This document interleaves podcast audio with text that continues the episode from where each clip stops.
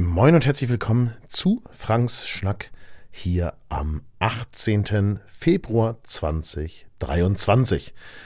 Aufnehmen tue ich die Folge natürlich am Abend des 17. Februars und zwar bin ich in Venedig und zwar im Cavaletto ähm, hier im Hotel direkt am Markusplatz und ich bin auf Fotoreise mit super guten Fotofreunden in Venedig und diese Folge heißt, es heißt nicht Kanale Grande oder Karneval ist nur einmal im Jahr.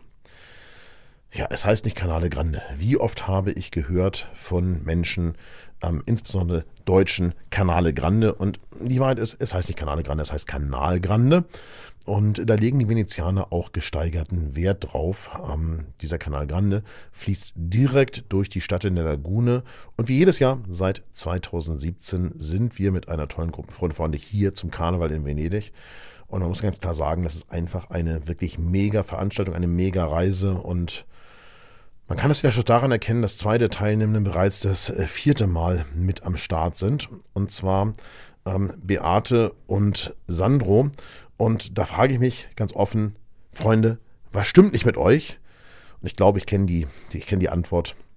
Das ist einfach eine richtig geile Veranstaltung. Und ich danke euch im ganzen Herzen, von ganzem Herzen und natürlich auch allen anderen, die jetzt das zweite oder erste Mal mit hier im Venedig zum Karneval sind. Und äh, mein ganz besonderer Dank gilt auch äh, meinem Kollegen Hans Altenkirch, der mich damals äh, 2016 davon überzeugt hat, dass diese Veranstaltung in unseren Jahreskalender passt und dass die aufzunehmen ist und dass wir sicher jede Menge Spaß haben werden. Danke, Hans. Ähm, das ist einfach wirklich insgesamt großartig und macht mir nach wie vor richtig viel Freude und wir haben auch dieses Jahr wieder jede Menge Spaß. Äh, ganz klar muss man das sagen. Ähm, bevor wir so richtig in die Folge einsteigen, möchte ich euch mal ganz kurz, ganz, ganz herzlich für die Beteiligung an der Spendenaktion zugunsten der Erdbebenopfer in der Türkei und Syrien ähm, danken. Ähm, Im Übrigen, ich sag's wie es ist, ich liege hier in meinem Hotelzimmer, sehr gut gedämmt mit erstens sehr kleines Zimmer und zweitens mit Stofftapeten, sehr viel ähm, Stilmöbeln, die wahrscheinlich der altmedizinischen Zeit nachempfunden sind. Ich glaube nicht, dass es echte Möbel sind, wobei ich nicht ganz sicher bin. Einem sicherlich echten alten Wandschrank hier und einem ähm, Murano Kronleuchter. Also ich liege hier auf dem Bett, es die einzige Möglichkeit ist, das aufzunehmen. Auf dem Schreibtisch, der sehr klein ist, sind meine ganzen Ladegeräte aufgebaut und ich habe jede Menge Zeug zu laden. Ähm, insofern, wenn der Ton so ist, wie er ist, dann ein bisschen das berücksichtigen. Und ich mache mir jetzt hier so eine schöne kleine ich glaube, das ist 150 Milliliter oder sogar nur 100 Milliliter Cola Zero auf, denn ich muss einen Schluck trinken, sonst kann ich das hier auf gar keinen Fall ähm, durchhalten. Aber ich möchte euch eben ganz, ganz herzlich danken, all denen, die sich an der Spendenaktion von Frank Schnack hilft Erdbebenopfern beteiligt haben. Wir sind bei 715 Euro. Ich meine, ja, mein Spendenziel bis zum April ist 2500 Euro und ich hoffe auch, dass wir das erreichen werden. Aber 750, 715 ist ein richtig geiler Start. Und vielleicht gibt es da draußen noch den einen oder anderen von euch, der bereit ist, ein paar Euro da drauf zu werfen. Ähm, da würde ich mich sehr, sehr freuen. Jeder einzelne Betrag zählt, auch die kleinen 5-Euro-Beträge. Ja, machen wir uns nichts vor. Ähm, auch mit 5 Euro, wenn wir 20 mal 5 Euro haben, ja, dann haben wir 100 Euro. Und dann hilft das ohne jeden Zweifel auch. Ähm, danke soweit schon mal an die vielen anonymen Stände, Spender, an die vielen anonymen Spender, an Nordcamper, an Rolf, an Dirk H., an BS Foto, an Christine, an Heino Fotogeek, an Christian Melskotte, an Franks Vlogs, an Diana und an Jens Weise. Danke, danke, danke. Das hilft wirklich sehr. Und ich bin mir sehr, sehr sicher, auch die Familien vor Ort, die jetzt dringend Hilfe gebrauchen, denn dort ist nach wie vor Winter und es haben einfach äh, hunderttausende Menschen kein Dach über dem Kopf freuen sich mega über eure Beteiligung. Da meine Ernährungstipps so wahnsinnig gut ankommen bei euch, äh, habe ich mir noch mal einen rausgesucht, den ich vor kurzem mal gefunden habe. Und zwar einen, ähm, der zeigt, in welchem Obst wenig Zucker ist. Ja, also es gibt halt Obst, was äh, viel Zucker hat und es gibt Obst, was weniger Zucker hat. Und das könntet ihr vielleicht beim Ernähren beachten. Ich jedenfalls esse vermehrt Obst, was, ähm, nachdem ich mich da eingelesen habe, ähm, und gerade auch eben abends, was nicht äh, ganz oben auf dieser Liste steht, von den zuckergehältigsten Früchten. Und ich versuche auch tatsächlich nicht mehr fünf Mandarinen auf einmal abends zu essen, sondern vielleicht zwei und dann ein paar Beeren dazu. Ähm, denn in der Tat, gerade diese Zitrusfrüchte, die so ein bisschen süß sind, die haben einfach sehr viel Zucker und mh, mm, wenn man das vermeiden kann, dann gilt es das meiner Meinung nach auch tatsächlich zu vermeiden. Wenn wir mal darauf gucken, was so los gewesen ist, dann, dann muss man ganz klar sagen, ähm, der, Be der Beginn der neuen Woche, und die fühlt sich jetzt für mich im Moment unfassbar, unfassbar weit weg an. Aus dem einfachen Grund, weil ich jetzt schon seit Dienstag Nachmittag in Venedig bin. Ähm, der Beginn der neuen Woche war seit letzten Samstag, seit wir uns gehört haben, davon geprägt, dass ich äh, recht regelmäßig im Stall war äh, mit Sandra ein paar Mal, dass wir äh, das Pferd versorgt haben, dass wir uns darum gekümmert haben, dass wir ähm, auch mal äh, das Pferd geputzt haben, dass wir Fleming geputzt haben. Das war ein bisschen überfällig und aufgrund des gebrochenen Fingers von Sandra eben auch nicht möglich. Und wenn der Putzhandschuh nach dem Putzen so aussieht, als wärst du Alf, dann sollte sich die Stallkatze auf jeden Fall in Acht nehmen, denn you never know. Ne? Also da, da, kann auch schnell mal äh, was passieren, was für Katzen gefährlich ist. Am Dienstag bin ich dann nach Venedig geflogen und ich hatte so ein bisschen so ein Déjà-vu, denn es ging nicht pünktlich los. Äh, dieses Mal lag es nicht daran, wie im letzten April, als ich nach Barcelona geflogen bin, dass ähm, das Aufflugzeug enteist werden musste. Nein, dieses Mal lag es schlicht und ergreifend daran, dass äh, das Flugzeug repariert wurde von Technikern der Lufthansa und dass es dann irgendein Kompetenzgerangel gab um eine Unterschrift für die Bestätigung der Reparatur, wahrscheinlich vom Bund Luftfahrtbundesamt oder irgendetwas. Da, keine Ahnung, hat vielleicht der Behördenvertreter noch geschlafen. Jedenfalls gab es da Schwierigkeiten und insofern mussten wir dann tatsächlich noch äh, eine gute Stunde am Boden warten. Und das hat ganz einfach dafür gesorgt, dass ich in Frankfurt meinen Anschlussflug verpasst habe. Als es dann allerdings nach Frankfurt weiterging mit dem nächsten Flug mittags, äh, hatten wir ein wahnsinniges Alpenpanorama. Ich habe euch ein paar Bilder in die Shownotes gepackt. Ähm, das macht sowieso Sinn, Franks Schnack auf der Webseite, also auf ähm, Substack zu abonnieren. Ja, dann bekommt ihr das Ganze auch per Mail und nicht nur über einen Podcast-Player und Post Podcatcher. Und dann habe ich nach der Ankunft um den Sonnenuntergang an San Giorgio noch zu kriegen, schnell ein privates Wassertaxi genommen und bin ähm, ja auch unter der ähm, Rialto-Brücke durchgefahren, also den Canal Grande entgegen. Und ich habe dann im, ähm, im, wie heißt das hier, in der Lobby des Hotels ähm, Hans Altenkirch getroffen, ähm, den Dozenten hier auf der Reise. Und dann haben wir noch privat ein wenig fotografiert mit Lilly Wagner, die wir seit Jahren hier als Maskenträgerin kennen und hatten ein paar Dinge abgemacht und haben mit ihr noch so ein bisschen ähm, in den Laubengängen um, um den Markusplatz fotografiert und hatten eigentlich richtig, richtig Bock auf den Mittwoch, wo die Kunden Querstrich Fotofreunde anreisen sollten. Tja, Mittwoch.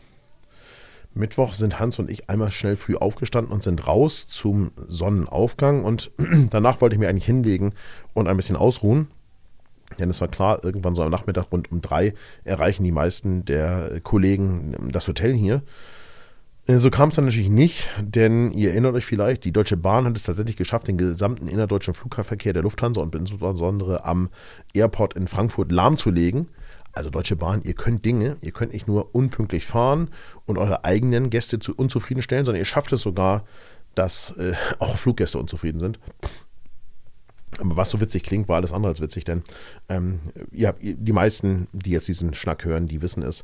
Ähm, es wurde von einem Bauarbeiter ein Kabel angebohrt, ähm, was die Datenleitung des Airports Frankfurt betroffen hat, was dafür gesorgt hat, dass ähm, die IT-Systeme der Lufthansa und des äh, Frankfurt Airport ausgefallen sind und was dann dafür gesorgt hat, dass ja auch völlig unklar war, wie es weitergehen würde. Also ähm, wir haben dann sehr viel Kontakt per WhatsApp gehabt, wir haben immer wieder mit der Lufthansa gesprochen, um zu gucken, was wir umorganisieren können. Ich habe euch so ein bisschen was in die Shownotes gepackt, damit ihr ein Gefühl dafür bekommt. Es war unmöglich, sich auf der Lufthansa-Seite anzumelden für über 24 Stunden, also selbst am nächsten Morgen war es nicht möglich, eine Anmeldung zu bekommen. Entweder hat die Lufthansa-Webseite gemeldet, dass das Passwort oder oder der, ähm, die Login-E-Mail-Adresse falsch sind. In der App waren alle Flüge gelöscht und die App war nicht erreichbar. Also es war ein Riesenchaos.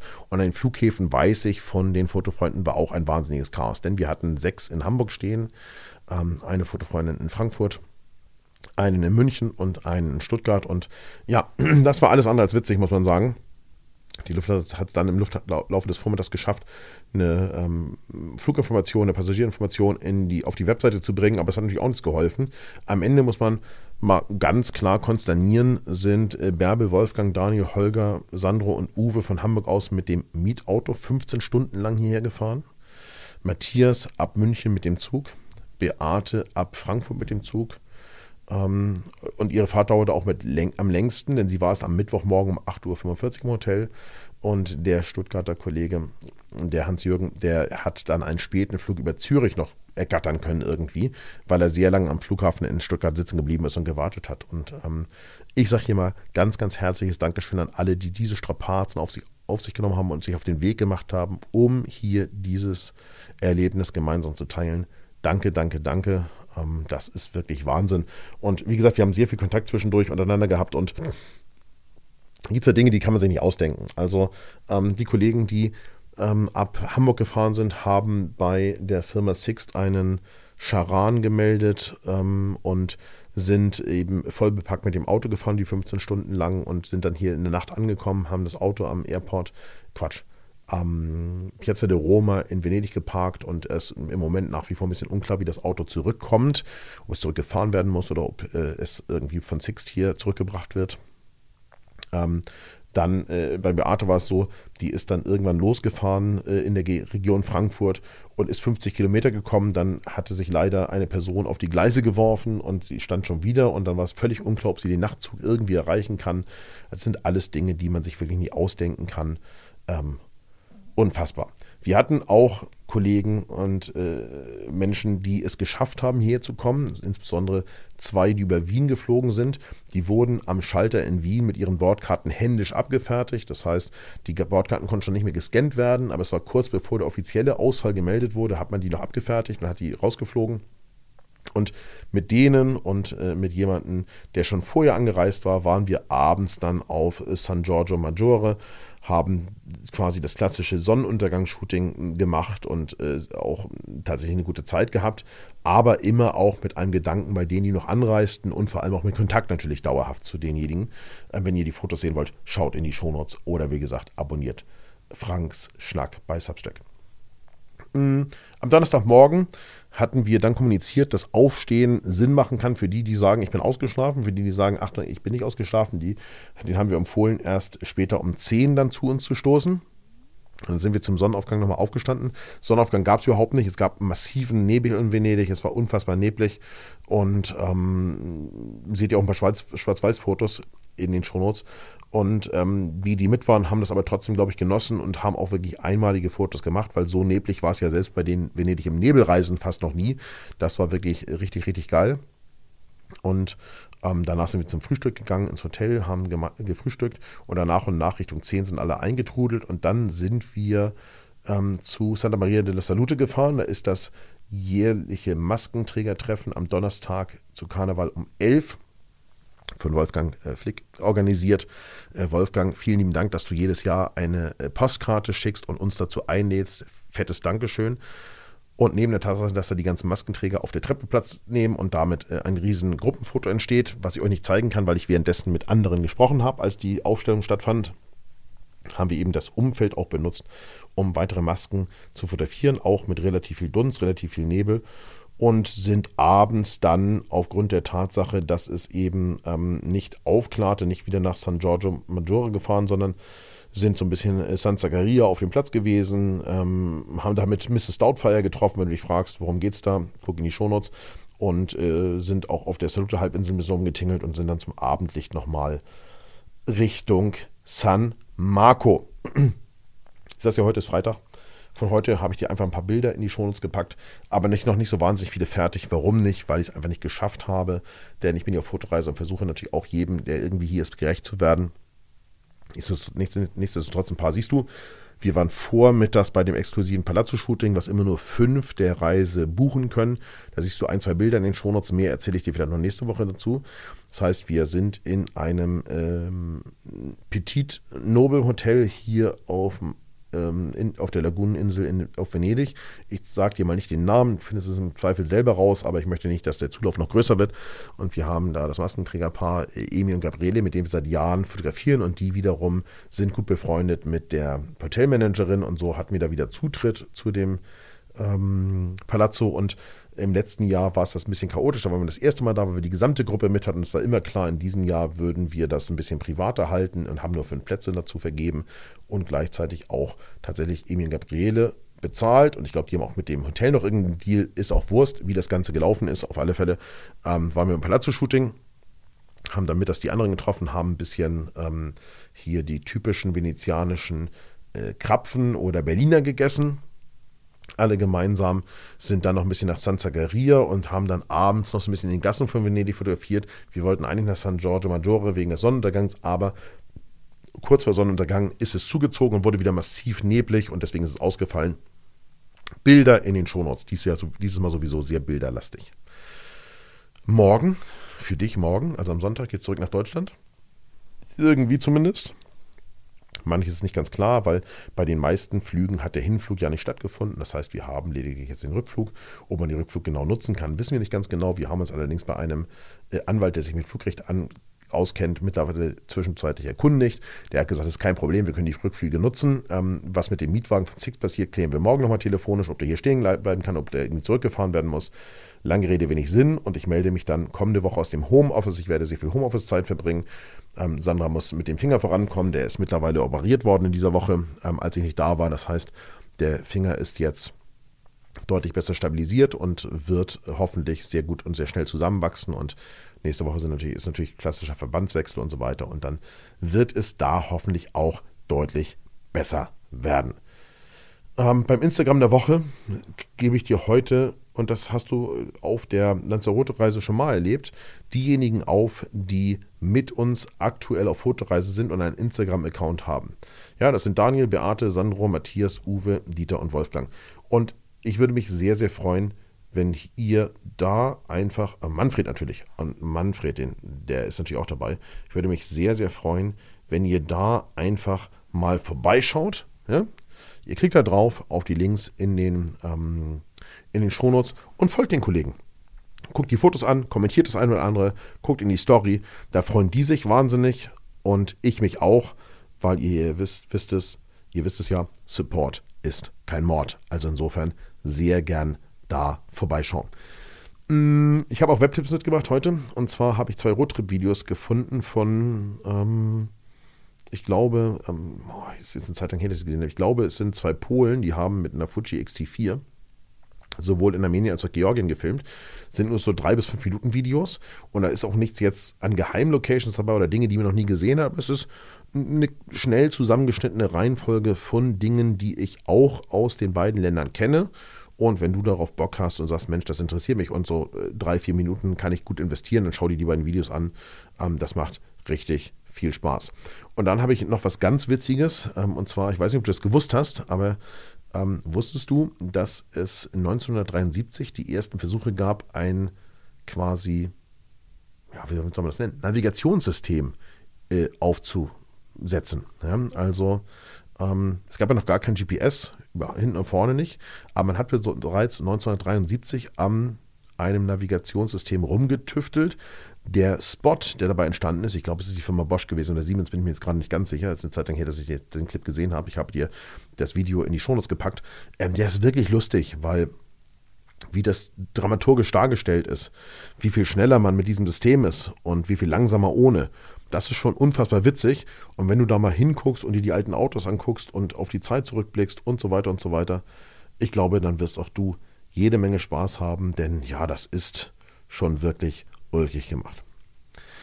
Tut mir leid, dass es heute nicht länger geworden ist. Es ist 23 äh, Uhr und ein paar zerhackte. Ich sollte schlafen, weil morgen um 5.40 Uhr klingelt der Wecker.